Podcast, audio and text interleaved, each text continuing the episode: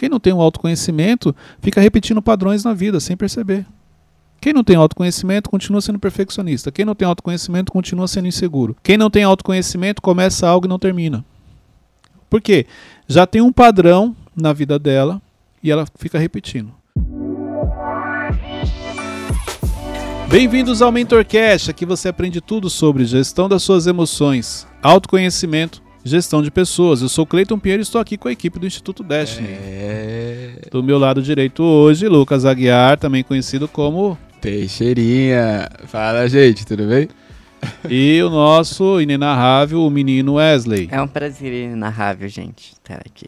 Muito bom. Vamos lá, gente. Hoje o nosso tema é Ninguém me entende. É muito forte. Hoje eu quero falar sobre esse tema porque um dos maiores desafios que nós temos é a comunicação. Uhum. Então eu não vou falar da comunicação, mas eu quero falar hoje sobre justamente esse tipo de sentimento que muita gente tem. Poxa, parece que ninguém me entende. Eu falo, as pessoas não entendem o que as pessoas falam, eu não entendo. Então, em algum momento, você tem esse sentimento. Principalmente em, em momentos de, de angústia, momentos de tristeza, em momentos que você está passando por um desafio, o sentimento que você tem é esse, como se ninguém te entendesse. Aquilo que você está passando, a fase de vida que você está, os problemas que você está enfrentando. Uhum. Então, esse é o nosso tema de hoje. Ninguém me entende. Você tem em algum momento esse tipo de sentimento, não? Eu tenho quando. É, acho que eu sinto isso quando eu tô. Quando eu tô meio que frustrado com, com algumas coisas. Tipo, é, sei lá, acontece alguma coisa agora e, tipo. Eu olho para as pessoas, parecem que. Não é, o tamanho da coisa que eu tô enxergando não é o tamanho que ela tá vendo, sabe? Uhum. Acho que eu sinto muito essa questão, assim. Wesley? Ah, eu sinto quando eu tô tentando explicar uma situação pra pessoa, mas ela parece que ela. Não, mas esse problema não, nem é tão assim, sabe? É o tipo, não, mas para mim é. Então, mas então, olha só que interessante. Porque este é o desafio. Porque dentro da sua ótica, aquilo que você está falando faz todo, todo sentido. Aquilo que você está falando está fazendo mal para você, mas a pessoa que ela está te escutando, se ela chega para você e fala assim, mas esse não é um problema tão grande. É, isso é sinal que ela já tem uma experiência, ela já passou por aquilo, então por isso que ela não. É como se ela estivesse tranquilizando. Não se preocupa com isso, porque na vida você vai ter problemas maiores. Uhum. Isso é muito comum, exemplo, com os pais. Então muitas vezes seus pais falam coisas, nossos pais, vamos dizer assim, nos falam coisas que existem fases da vida que aquilo não faz sentido, ou você está diante de algo muito difícil, algo que assim você não vê solução, você chega para o seu pai, compartilha e ele te dá a solução. Ou para um mentor, ele fala: olha, é só você fazer isso, isso e isso. Então, essa questão de. Esse sentimento de ninguém te entende, as pessoas não entendem o que eu estou passando, ela tem mais a ver com você não estar bem emocionalmente. E por isso você tem dificuldades em se expressar e entender aquilo que as pessoas estão te falando, do que necessariamente você está enfrentando um problema difícil.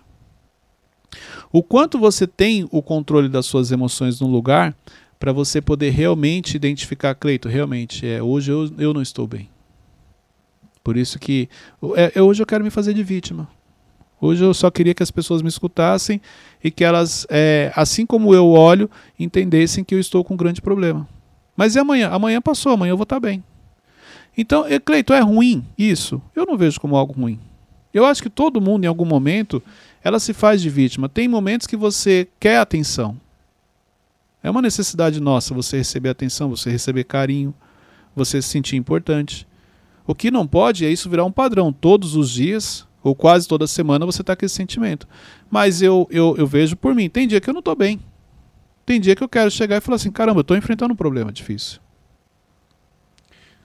Como que eu lido com esse sentimento? Porque eu, eu, acho que eu acredito que eu também tenho é, é, é, meio que um bloqueio, assim. Tipo, ah, eu, eu não tô bem, não tô legal, mas, cara, eu prefiro não, não comentar. Assim Perfeccionismo. Assim, com... Porque na sua cabeça você não pode. Não existe você não estar bem. Você colocou na sua cabeça que você é a pessoa que ajuda todo mundo, você sempre tem que estar bem, então por isso que você nunca pode transparecer que você está diante de um problema. Perfeccionismo faz isso. Acontece comigo a mesma coisa. Só que eu não quero falar pra pessoa, porque amanhã eu já vou estar tá bem, aí ela vai achar que eu tô mal ainda e vai parecer que eu sou bipolar. Não, não é bipolar, você é um ser humano. Só isso. É, é, esse é o ponto. Porque olha só, hoje você não está bem, você não quer. Claro que transparecer para as pessoas, você precisa transparecer para as pessoas certas. Aham. Então, exemplo, quem que sabe o dia que eu não estou bem? A Luciana. Outras pessoas, Cleito? Sim, dependendo da situação. O Thiago. Já teve alguém da equipe? Já. Já teve situações que as pessoas viram que eu não estava bem, mas não sabiam exatamente o que estava acontecendo. Pelo que você falou. Porque hoje eu não estou bem, mas amanhã eu vou estar. Mas a Luciana, sim, ela sabe que eu não estou bem. E eu compartilho com ela. E compartilho também o seguinte, Luciana, hoje eu estou passando por esse desafio, não estou bem, mas fica tranquilo que amanhã. Várias vezes ela pergunta assim: tá acontecendo alguma coisa? Eu não, não tô legal, mas fica tranquila que não é nada demais. Daqui a pouco você vai ver que eu volto ao normal. Aí beleza, ela já fica tranquila. Quando realmente eu preciso de ajuda, eu vou compartilhar com ela. Mas você precisa ter alguém para você colocar isso para fora. Você não é o super-homem. Você não é a Mulher Maravilha. Que todo momento você eh, tem que estar bem para todo mundo, resolver o problema de todo mundo, como se você não tivesse problema na vida. Todo mundo tem. Todos os dias pode vir, tem algo que te preocupa. Você só determina se, se essa preocupação é no nível mais elevado ou mais baixo. Então, o perfeccionismo, a insegurança, os complexos, tudo isso potencializa esse sentimento de que eu não posso deixar transparecer para as pessoas que eu tenho um problema. Isso te prejudica. Isso acontece muito, acho que dentro de casa, porque minha mãe me conhece, assim, tipo, melhor do que eu e ela sabe muito bem quando, tipo, não, não tô bem. E ela sempre me pergunta, só que eu sempre fico, tipo, cara, não quero falar pra minha mãe, porque ela vai ficar preocupada à toa. Só que não é, tipo, uma parada assim que. Ela já está Ela preocupada precisa. quando você não fala. Quando você fala, pelo contrário, tranquiliza. Igual meus filhos, se eles estiverem passando por algo, por algo e eu sei, perce- percebo, se eu perguntar ele falar, pai, não, é isso, isso, fiquei tranquilo. Se eu não sei, eu vou pensar um monte de coisa, eu vou ficar muito mais preocupado. Então, Sério? o melhor, claro, porque olha só, imagina igual você falou, chega em casa minha mãe só em olhar ela sabe se eu tô com problema ou não. Ela bateu o olho, viu que você não tá bem, pronto, a preocupação já se instalou. O que que tá acontecendo com o Aguiar? Quando você chega e fala assim, não mãe, é que eu é cobrança na empresa, é isso, é aquilo, é faculdade, é não sei o que e tal. Aí internamente ela, ufa, pensei que era algo mais sério. Entendeu? Se você não fala, ela começa a te tirar uma série de conclusões. Meu Deus do céu, ele não tá bem, e ele fica andando com aquele menino, Wesley, já falei pra ele não ficar andando com ele. Então ela vai, entendeu? Não, é, meu sentimento era justamente o contrário, tipo, porque às vezes são coisas que ela não consegue resolver. Mas não Aí, tem tipo, não problema. compartilho porque- Mas ela é sua mãe, ela tá ali pra te ajudar. Uhum. A ajuda, quando a gente fala, é, é, é isso que a gente, a gente acha que se, exemplo, se eu compartilhar meu problema com o Wesley, eu vou encher a cabeça dele. Não. Às vezes só o fato de eu compartilhar já me faz bem. E uma pessoa que está, é uma autoridade, uma pessoa que está ali para te ajudar, ajuda não vai ser assim, ah, faz isso, porque ela tem conhecimento na área. Não, ajuda é o seguinte, olha, fica tranquilo, vai dar tudo certo. Não se preocupa com isso aí não. Aí ela pode contar uma história dela de uma fase que ela passou e você olhar e falar, caramba, verdade. Ou ela te lembrar, lembra que semana retrasada você também estava assim? Você não resolveu? Então, às vezes, é uma palavra de conforto. É o que eu falo. São pessoas que Deus coloca na nossa vida para nos direcionar, para ajudar. Mas muitas vezes a gente, por questões emocionais internas, você não quer compartilhar. Qual que é o limite desse é, não tô bem e tá tudo bem? Porque eu penso assim, às vezes eu tô não tô bem, aí eu começo a pensar, nossa, mas será que eu não tô potencializando isso? Será que isso não vai gerar uma, algo Então, o li- maior? O, limite é isso. O limite é justamente esse, onde você já começa a se incomodar com o comportamento que você está tendo. Se você tem clareza, hoje eu tenho, exemplo, por muitos anos da vida eu não gostava de compartilhar os meus problemas. Aí o que, que eu fazia? Ficava com a cara fechada, não queria falar com as pessoas, às vezes tinha conflito, tratava alguém mal, porque eu estava nervoso, estressado. E quem que eu tratava mal? Não era os de fora. Os de fora você não trata mal, era os de dentro, de dentro de casa. Tratava mal às vezes a Luciana, ou descontava às vezes nos meus filhos. Uhum. Hoje não. Tem dia que eu não tô bem e tá tudo bem. Porque eu sou um ser humano. Sou movido a- pelas emoções. Então, justamente por ter um controle, por ter autoconhecimento, olha só, eu preciso de ajuda. A ajuda muitas vezes não é que a pessoa vai me dar a solução, só o fato de eu ter alguém para poder compartilhar. Entendeu? Então, é, é, isso é importante você entender.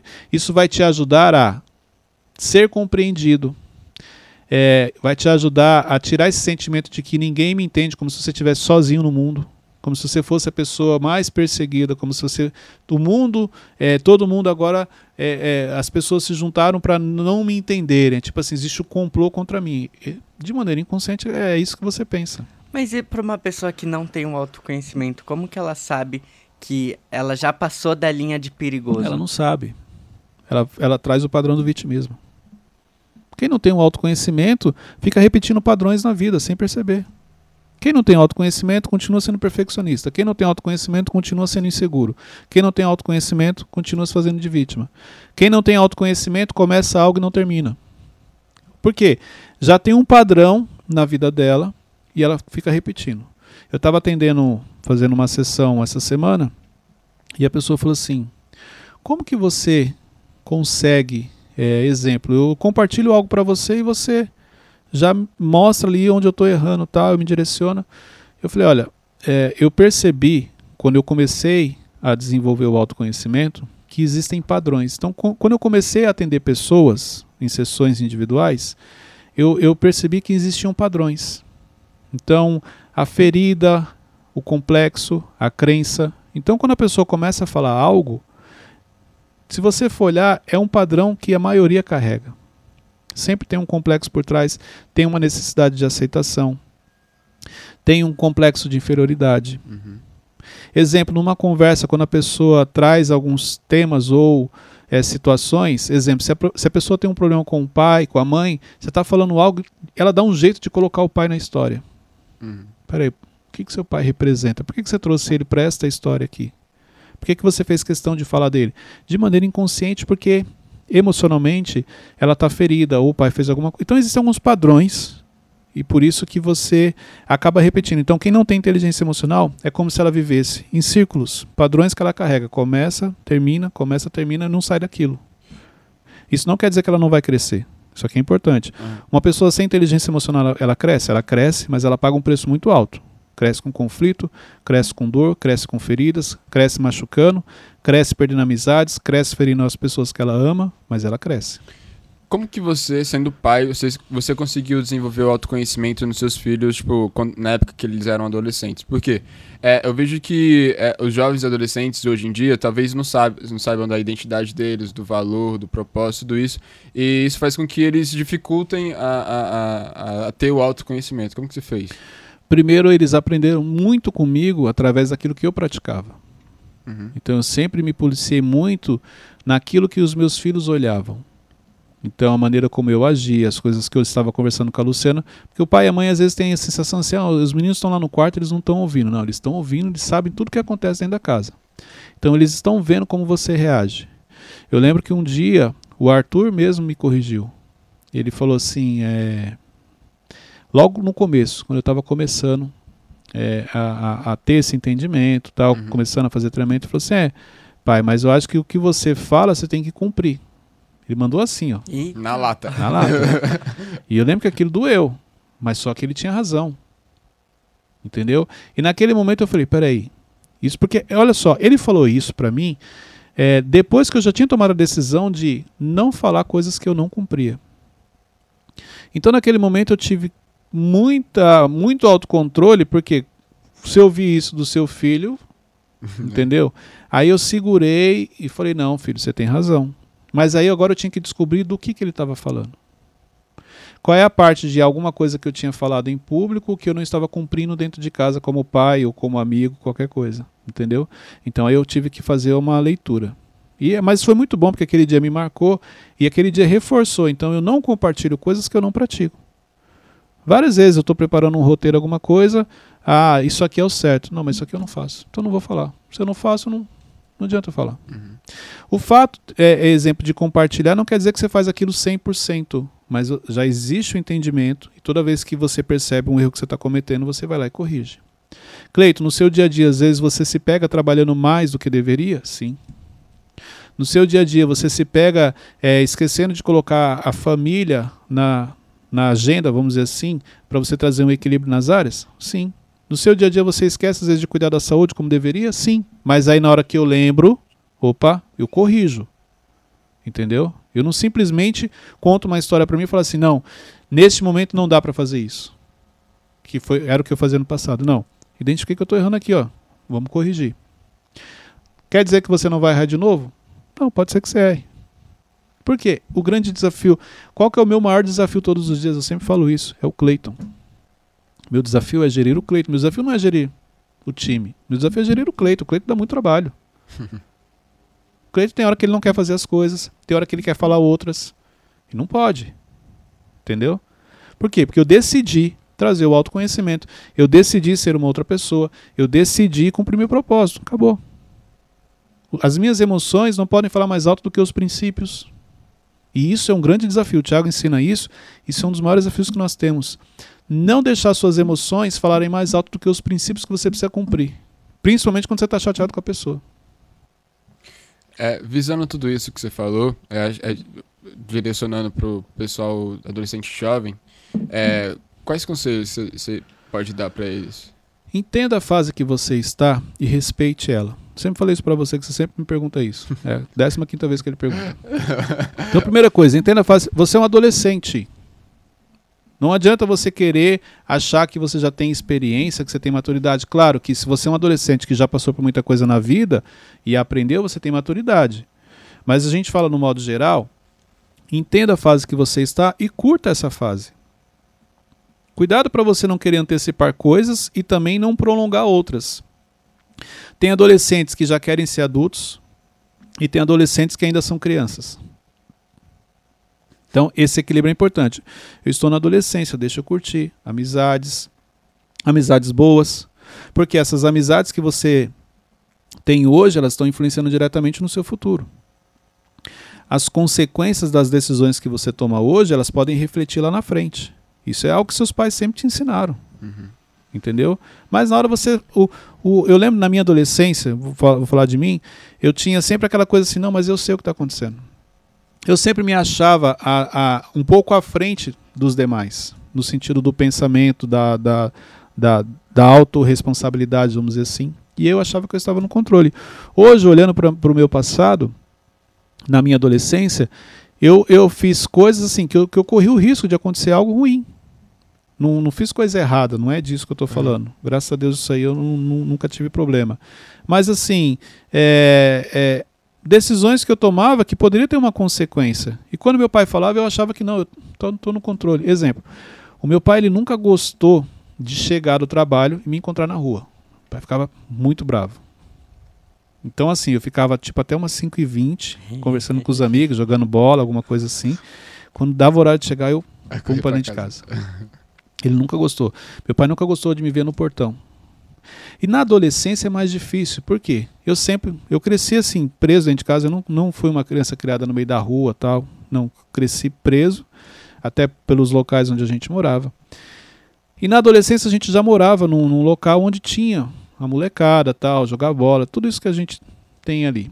E, e nessa fase você meio que começa a, a querer fazer as coisas do seu jeito.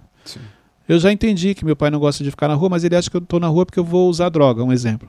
E aí na minha cabeça, porque eu não estava usando, tá tudo bem. Eu não estou fazendo nada de errado. Eu estou aqui é, é, aproveitando o momento com os amigos, mas não quer dizer que eu vou fazer o que eles vão fazer. Na minha cabeça era assim. Eu não entendia que existiam outros riscos de você estar fazendo parte de um grupo que se o grupo está fazendo algo de errado, vamos supor, e, e, você é pego junto com eles, você faz parte. Eu não tinha essa visão. Uhum. Então, assim, é, às vezes chegava, situações que ele chegava e eu estava lá, conversando tal, ou às vezes sentado na porta de casa, na calçada, assim, e ele não gostava. Aí ele falou assim, não, precisa arrumar alguma coisa para o Cleito fazer. Vamos arrumar um emprego para ele foi quando eu entrei, na época, no, no meu primeiro emprego, foi no McDonald's. Mas isso veio mais por uma pressão do meu pai do que uma decisão minha, porque eu não tinha a mentalidade nem a visão. E aí eu acordava às 5 e meia da manhã para ir para a escola, eu chegava em casa tipo 1h15, 1h20, almoçava correndo, 10 para as 2 eu já saía para ir trabalhar. Trabalhava na época em Pinheiros, então pegava o ônibus, era quase uma hora e pouco até o trabalho. Saía 8 e meia, 9 horas, isso quando não estendia um pouco mais, chegava em casa ali 11, quase meia-noite. Então essa era a minha rotina, ó. 5 e meia, ia dormir meia-noite. Estudava de manhã e trabalhava tarde. Pesada. Pesada? Por quê? Pesada para um adolescente que está é. cheio de energia? Não. Hoje eu olho, Na, e assim, olha a importância. Se, se talvez meu pai não tivesse sido firme, não, você vai trabalhar, você vai arrumar um emprego, quem será que eu poderia ter me tornado? Uhum. Na época eu não tinha visão, na época eu não ia ter iniciativa de sair e arrumar um emprego. Uhum. E falar assim, não, eu preciso trabalhar. Por quê? Porque eu estava numa zona de conforto. Eu não tinha tudo o que eu queria? Não tinha. Mas tá bom aqui. A vida que eu tô levando tá legal. Não era tão inconformado ao ponto de decidir falar, não, eu vou trabalhar. Eu vou arrumar um emprego porque eu quero ter minhas coisas. Não. O dinheiro que eu recebia, que meu pai me dava, meu pai nunca me deu dinheiro assim, nunca me deu mesada. Uhum. Ele fazia o seguinte, ó, se você- na época era assim, se você en- engraxar meus sapatos, te dou 15 reais. Se você lavar o carro no final de semana, te dou 10 reais. Ele sempre atrelava as tarefas, tipo, para eu gerar uma receita para mim. Então ele nunca chegava e dava, o dinheiro tá aqui. Então ali, olha só a importância do que ele estava me ensinando. Exemplo, isso não quer dizer que eu consiga fazer isso com os meus filhos. Meus filhos eu fui mesmo padrão, meu pai fez comigo, eu falei, ah, vou fazer com os meus filhos. Ó, se vocês, na época eu trabalhava com, com, com vendas, né, e eu usava sapato, falava para os meninos assim, ó, se vocês engraxarem meu sapato, eu dou tanto. Chegava no outro dia, ninguém engraxou. E eles não queriam, não, não, não vai. Aí tive que usar outra estratégia com eles, entendeu?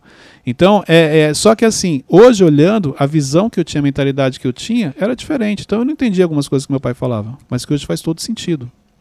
Quando a Bíblia fala, ensina os teus filhos no caminho que ele deve andar, e ele não se desviará dele, era, era disso que a Bíblia está falando em exemplo. E meu pai não era. Não tinha entendimento, meu pai sempre foi temente a Deus, mas ele sempre cumpriu o princípio sem saber que aquilo era um princípio. Ele sempre me ensinou o que é certo e o que é errado. E ele não, eu não via meu pai fazendo coisa errada. Então não tinha por que eu fazer. Então ele me ensinava, ele falava que na vida você tem que ser honesto, a questão de caráter, e eu via isso nele. Na vida você tem que ajudar as pessoas, e eu via ele ajudando as pessoas. Então isso é importante. Tanto que quando eu me converti, pouca coisa mudou. Porque os princípios mesmos, os principais, eu já cumpri. Eu não sabia que eram princípios. E aí potencializou. Quando eu, ah, isso aqui é um princípio, então eu já faço isso de coração, já vou fazer mais ainda. Entendeu? Vou ampliar isso. Só, rapidinho. É, só pra acho, dar uma outra ótica, uma ótica jovem, que é a etapa que eu tô passando hoje, relacionada a isso. Tem É. quantos anos? 19. Só? Nossa, jurava que era mais. Uns 25. A né? face tá.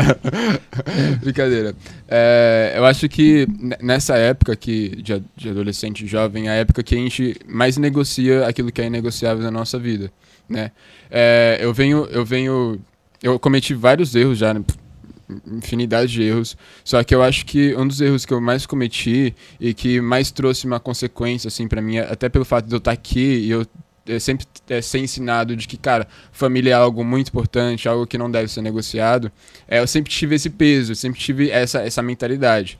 Só que por causa do imediatismo, por causa das pressões, por causa é, do perfeccionismo, por, por causa de várias e várias coisas, acabou que eu não dei tanto valor é, quanto eu, eu, eu deveria dar para minha família. É, eu não, eu não ouvia tanto a minha família como eu deveria ouvir. Então, mas eu olhando assim, eu acho que isso tem mais uma ligação com o seu perfeccionismo do que.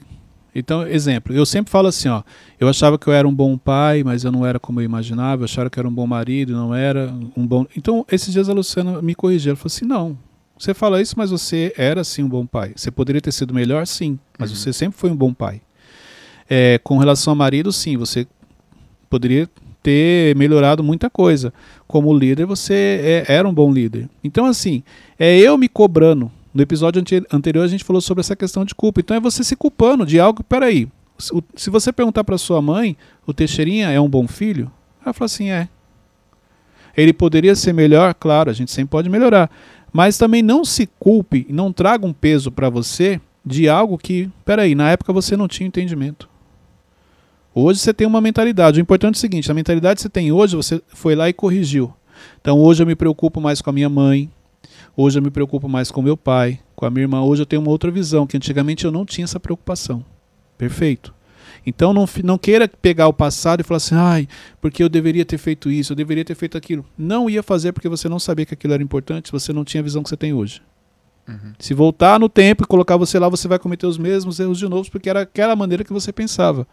Igual eu, eu não me culpo pelos erros do passado. Eu me arrependi, pedi perdão e vou, segue a vida. Também eu sei que não tem como recuperar o tempo perdido. Então, se eu poderia, exemplo, é, na, na, na- numa fase da nossa vida, no casamento, ter feito diferente e não fiz, não tem como recuperar. Então, vou fazer daqui para frente. Então, a fase que nós estamos hoje, você vai corrigir daqui para frente. Na liderança, a mesma coisa. Então, não traga isso como, ai, eu cometi erros. Quem não cometeu? E deixa eu, te deixa eu contar um negócio para você. e é importante isso aqui. Você cometeu muitos erros, Sim. correto? Aham. Ainda vai cometer mais. Igual eu, igual você, igual quem está ouvindo, quem está assistindo. Então não adianta você achar que, ah, é porque eu errei isso, aquilo. Errou, identificou, corrigiu. Vamos seguir. Se policie para não cometê-los novamente, mas existe até uma chance de você cometer erros que você já cometeu. Por quê? Porque isso é normal, faz parte do processo de crescimento, faz parte do nosso desenvolvimento. Isso é inevitável. Então, essa culpa, que é o que a gente falou no episódio anterior, é que não pode te acompanhar porque ela vai só fazer mal para você. Existe uma grande chance de você abrir mão e desistir de algumas coisas pelo sentimento de culpa que você carrega. Ô, Cleiton, é, sobre aquilo que a gente tava falando de é normal, às ve- às vezes você fica triste, tem uma frase que é mente vazia é, é oficina. Isso, essa. Tal, é, tipo, eu lembro que nos momentos que eu me sinto triste, é os momentos que eu tô, tipo, não fazendo nada. Será que é por causa disso? Porque, Você assim, isso É, claro, mas sem dúvida. Eu, eu falei isso para ele on- essa semana. Aham. Eu falei assim, irmão, posso falar uma coisa? Você tá com tempo ocioso, né? Porque você tá pensando nisso aí porque você tá com tempo. Um monte de coisa para fazer, foca no trabalho, foca na produtividade, que eu duvido que você vai ter tempo para fazer isso aí. Pode ver, uma semana você tá triste, quase depressivo, na outra você tá focado e feliz olhando para o futuro. Essa semana pode ver, você quase não fez nada, você ficou mais olhando mente vazia, procurando problema, arrumar problema, e na outra que você tinha um monte de tarefa, você não teve tempo para arrumar problema.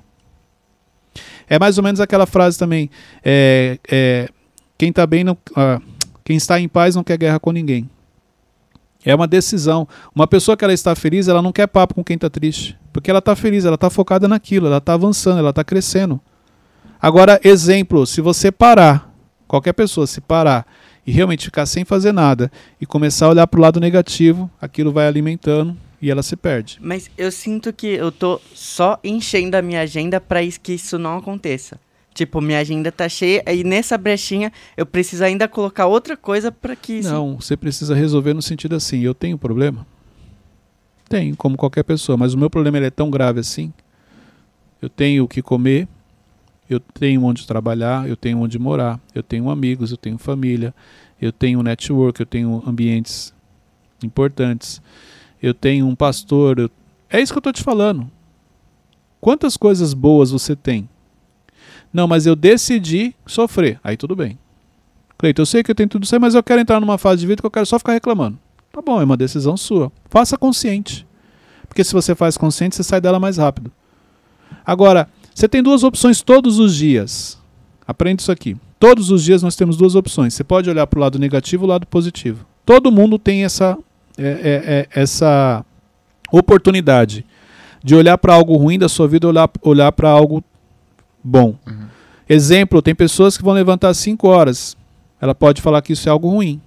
Tem pessoas que levantam às 5 e falam assim: graças a Deus, estou levantando às 5 porque eu tenho o que fazer. Eu tenho um trabalho, eu tenho um projeto, eu tenho algo. Então na vida você sempre tem oportunidade de olhar para os dois lados. A decisão é sua. Se você quer olhar para o lado positivo ou o lado negativo. As fases, por que, que elas oscilam?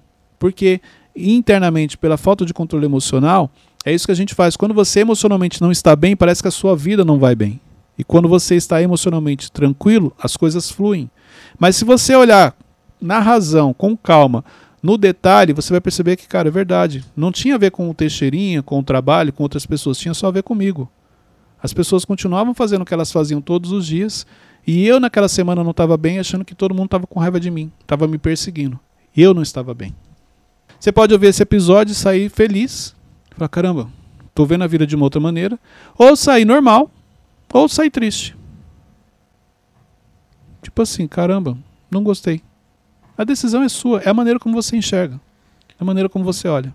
Isso tem a ver com mentalidade, né? Claro. E, com- e como que como que fazer esse, como entrar no processo de mudança de mentalidade? Andando com pessoas que têm uma mentalidade acima da sua e frequentando ambientes que desenvolve, que te estimulam, igual vocês. A mentalidade de vocês é, é, ela é forçada, vocês estão desenvolvendo na marra. Por quê? Porque vocês estão num ambiente de crescimento. Vocês são obrigados a crescer uhum. e a uhum. desenvolver. Isso exige de vocês. Sabe uma coisa que eu pensei que é, entra muito no, no nosso assunto de hoje, que ninguém me entende, é quando eu falo sobre comparação. Quando eu olho para outra pessoa Aí eu venho, Cleiton, mas eu tô sentindo assim, assim, assim, porque tal pessoa já tá bem na frente. Aí você fala, não, você está se comparando, Ed. Nesse caso, o grau, olha só. O grau comparativo com alguém que está melhor que você é ruim? Não, não é, ele é bom. O que não pode é vir como um peso. Eu não posso ficar triste porque, caramba, o Teixeirinha está melhor do que eu. Isso não pode, está errado. O grau comparativo não está te fazendo bem. Não, cara, olha, Teixeirinha tá melhor que eu, e se ele conseguiu, eu também vou conseguir. Cara, eu lembro que eu devia. Acho que eu tinha uns 23 anos. Uhum. Não lembro a idade certa, mas eu tinha um gerente. E eu lembro que quando ele assumiu a loja que eu trabalhava como vendedor, ele. Quando, eu lembro, quando ele chegou, ele tinha um Tempra zero na época. O Tempra era um carrão. Ele tinha acabado de comprar a casa dele, num condomínio. Ele tinha 30 anos e ele falou assim, cara, eu tenho 30 anos, ó, carro zero, família, minhas contas em ordem, acabei de comprar minha casa, está quitada. E eu olhei para aquilo e falei, caraca, eu nunca tinha pensado nisso. E eu coloquei internamente a mesma uma meta para mim, falei, com 30 anos eu também quero estar como líder, gerente, eu quero ter o meu carro, eu quero ter minha casa quitada, eu quero estar bem financeiramente. Uhum. E consegui. Claro que olhando hoje eu tinha potencial para muito mais. Mas nesse caso, o grau comparativo chegou e, e serviu para mim colocar como objetivo e trazer aquilo para minha vida. Entendeu? Agora, o grau comparativo, se ele chega de maneira negativa, eu ficasse assim: meu, como que ele consegue? Por que, que ele pode ou não posso? Por que, que isso e aquilo? Ó, chegou para me prejudicar. Então, não tem problema você se comparar com alguém no sentido daquilo virar uma motivação. O que não pode virar um peso você menosprezar o seu trabalho, você não enxergar valor no que você faz, porque você fala, ah, mas o outro faz melhor do que eu. Não, se ele consegue, eu também consigo. Vamos para o nosso momento mentoria? Bora, nosso momento mentoria. Mentoria agora com os alunos do Mentoria Inteligência. É minha mentoria em grupo, online, se você quiser, tiver interesse de. A mentoria em grupo é isso aqui também, ó. Porque é só a uhum. diferença que é online. Então, eu trago um conteúdo, compartilho e as pessoas perguntam e também trazem os desafios que elas estão enfrentando para poder receber ali uma direção. É um ambiente extremamente de crescimento. É. Quem vai fazer a pergunta agora é o Kenny, que faz parte do Mentoria em Inteligência. Vamos lá, Kenny, pode fazer a sua pergunta. Olá, Cleiton, tudo bem? Uh, a pergunta é sobre liderança. Na, teu, na tua visão, qual é os desafios que os líderes vão enfrentar para desenvolver equipes de alta performance no cenário atual. Então, o, o Kenny ele está perguntando, na minha visão, como montar um time de alta performance? Quais são os desafios que a gente enfrenta para você montar um time de alta performance? Primeira coisa, para você ter um time de alta performance, você precisa ter um líder de alta performance. Isso fica muito claro, exemplo, no futebol. Um técnico chega, pega um time, faz um trabalho, outro técnico vem com o mesmo time e consegue resultados extraordinários. Alta performance ela tem a ver também com o líder. Se o líder não for de alta performance, não tem como. Entendeu? Então, primeiro ponto, ache o líder de alta performance. Segundo ponto, esse líder ele vai começar a desenvolver o time. Como que você monta um time de alta performance? Identificando as habilidades de cada um, uhum. identificando os talentos que você tem. E é interessante porque é, o talento ele não sabe que ele é bom naquilo. É papel do líder extrair. Exemplo, quando Jesus encontra Pedro. Se Pedro nunca sonhou, nunca, jamais imaginou que somente a sombra dele ia curar, ia curar é, mais 3 mil pessoas. Uhum. Entendeu? Então jamais ele imaginaria isso. Mas quando Jesus olha para Pedro, ele vê algo que Pedro não sabe que tem e ele começa a, a desenvolver, ele começa esse processo sem ele perceber. Então, esse é o papel do líder, primeiro ponto. Segundo ponto, quando a gente fala de liderança, hoje é um grande desafio, porque no mercado você não tem líderes prontos. Hoje, quando você vai para o mercado, para o segmento, cada vez mais você promove pessoas que elas não estão preparadas ainda para exercer a liderança. E isso vai virando uma bola de neve com o passar dos anos, então cada vez mais você tem líderes despreparados você não tem tempo para formar como deveria e a vaga está aberta, você precisa preencher. Então, por isso que é, o, o desafio de criar uma equipe de alta performance é muito grande. Isso leva-se tempo, é, constância, e você tem que ter um time ali um, muito tempo junto para você ir ajustando, para você poder entendendo, para você poder extraindo de cada um o que eles têm de melhor. Um time ele vai ser sempre de alta performance? Não. Assim, levando pro futebol, o técnico chega, monta o time lá, aí eles ganham um campeonato. Aí as estrelas começam a ser vendidas. Aí depois nunca mais o time. Vamos, ó, vou te dar dois exemplos. Pega o trabalho que o Tite realizou na época no Corinthians. Uhum. Você vai perceber que ele é eliminado da, da, da pré-Libertadores. E eu lembro que na época o, o, o Andrés tomou a decisão de manter. Quando ele mantém o Tite, o Tite tem tempo para agora estruturar, começar a fazer um Treinar. trabalho com os jogadores, treinar. Se você verificar no período em que ele estava, a primeira pessoa que ele perdeu no ano seguinte, se não me engano, na próxima temporada, foi o Ronaldo, que na época ele aposentou, que era a grande estrela do time. Então ele monta uma nova base e você vai perceber que surgem novos jogadores que se destacam, eles são vendidos, mas daqui a pouco aparece outro.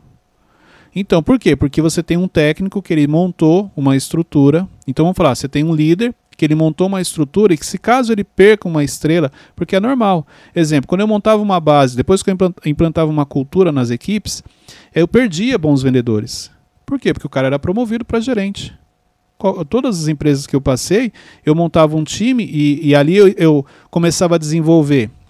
Ele se destacava, eu ia perder porque ele tinha que ser promovido. Mas eu já, uma vez que exemplo, o Wesley, eu já percebi que o Wesley está se destacando. Eu já começo a preparar o Teixeirinha, porque quando o Wesley for promovido, põe o Teixeirinha aqui. Então o líder, ele, ele já pensa isso. Ele já vai preparando alguém para o lugar. Esse é um ponto. Vamos pegar um outro exemplo. Se você pegar o trabalho que o Jorge Jesus fez no Flamengo, pegou um time bom, de bons jogadores, mas ele conseguiu extrair de cada um o que eles tinham de melhor. Uhum. Se você olhar depois que ele sai, o time não tem o mesmo desempenho, não tem os mesmos resultados no- quando eu falo aqui de títulos, Até com os mesmos jogadores. os mesmos jogadores. Então isso tem uma ligação com a liderança. A liderança fala assim: ah, mas passaram bons treinadores lá, Cleito, que também foram campeões em outros times. Exatamente. Mas eles não conseguiram acessar o time, os liderados, e trazer esses liderados para eles, assim como o treinador anterior tinha, o líder anterior tinha. Então, olha, olha a importância do papel do líder. Cleiton, um time de alta performance, ele pode permanecer? Pode, se o líder é o mesmo, se já existe uma cultura, se mesmo você tirando o líder, mas você coloca outro que é muito parecido, que não vai mexer muito ali na essência, só vai dar sequência fazendo algo ainda melhor. Entendeu? Porque fora isso, esse, esse time vai cair. Você pode ser muito bom, exemplo, trabalhando com um líder, e quando chega outro, você simplesmente vira uma pessoa de baixa performance. Você é alta performance com um e com o outro você se torna baixa performance. O líder tem um papel extremamente importante aí. Próxima pergunta agora, quem vai perguntar é a Adriane. Vamos lá, Adriane. Quando a gente sente que a nossa graça não está neste lugar, assim como o próprio Thiago Brunet fala em vários podcasts. É, mesmo a gente pedindo a Deus, a gente sentindo isso lá no fundo, a gente precisa guardar esse sinal. O que a gente pode fazer? A pergunta dela é: quando você, indo direto, quando você perde é, a graça no sentido de você perdeu a motivação, você não quer mais estar naquele ambiente, mas você fez uma oração e pediu para Deus uma direção e Deus ainda não falou para você sair. Isso aconteceu comigo. Então, exemplo, em 2017, quando eu descubro o meu propósito, eu já não queria mais estar fazendo o que eu fazia na empresa. Só que aí eu faço uma oração e peço uma direção para Deus, porque eu também não queria, eu queria que fosse no tempo certo, no tempo dele. E eu fiquei mais dois anos e meio ainda nessa empresa. Mas se você pegar esses dois anos e meio, não quer dizer que, apesar de eu estar querendo fazer outra coisa, que eu não estava focado ali. Não, nesses dois anos e meio eu fiz muita coisa. Então, eu tinha escola de líderes, desenvolvi, cresci. Eu lembro que reinaugurei duas lojas, passei por duas reformas. E você reformar é, era, é um grande desafio, entendeu? Imagine você entrar num, num processo de reforma no momento em que você gostaria de estar fazendo outra coisa. Então, internamente, eu tive que trabalhar muito isso. Não, se Deus não falou nada, eu não vou sair. Não, eu tomei a decisão. E eu vou continuar focado aqui. E esse é, esse é o erro que a maioria das pessoas cometem. Quando ela perde, exemplo, ela tem vontade de fazer outra coisa, ela simplesmente larga aquilo que ela está fazendo. E muitas vezes existe um propósito de Deus a ser cumprido ali. Quando você cumpre aquele propósito, ele te tira, mas fora isso, ele não vai tirar você, por isso que ele não mandou você sair. Uhum. Muita gente se perde, toma decisão, mesmo sem resposta, depois que ela vê o erro que ela cometeu. Mas o grande desafio aqui é você com você mesmo, consigo mesmo. Trabalhar o seu emocional, uma vez que você pediu uma direção e Deus não confirmou, então continue ali. Por quê? Porque existe algo ainda que você tem que aprender, ou existe algo ainda que você precisa fazer ali, por isso que ele não vai te tirar ainda. Entendeu? Então, esse é o desafio: é lidar com o seu emocional, manter a concentração, manter o foco diante de uma direção que Deus ainda não te deu ou uma decisão que ele não mandou você tomar. Chegamos ao final de mais um Mentorcast. Hoje a gente falou sobre ninguém me entende. Ninguém me então entende. eu expliquei que por você não ter um controle emocional como deveria, por você estar olhando muitas vezes por coisas negativas da sua vida, por isso que você acha que as pessoas não te entendem. Mas na realidade não tem a ver com as pessoas, tem a ver com você. Vamos ser sinceros? Você não se entende. Essa é a é. resposta. Por que você não se entende você acha que as pessoas não entendem você? Então é importante você refletir sobre isso. Pega esse link, compartilha nos grupos de WhatsApp. Este é um bom episódio para ouvir com os filhos, porque as perguntas é. muito relacionadas à família. E assista em família para você poder também aprender e direcionar. Deus abençoe a todos. Até o próximo episódio.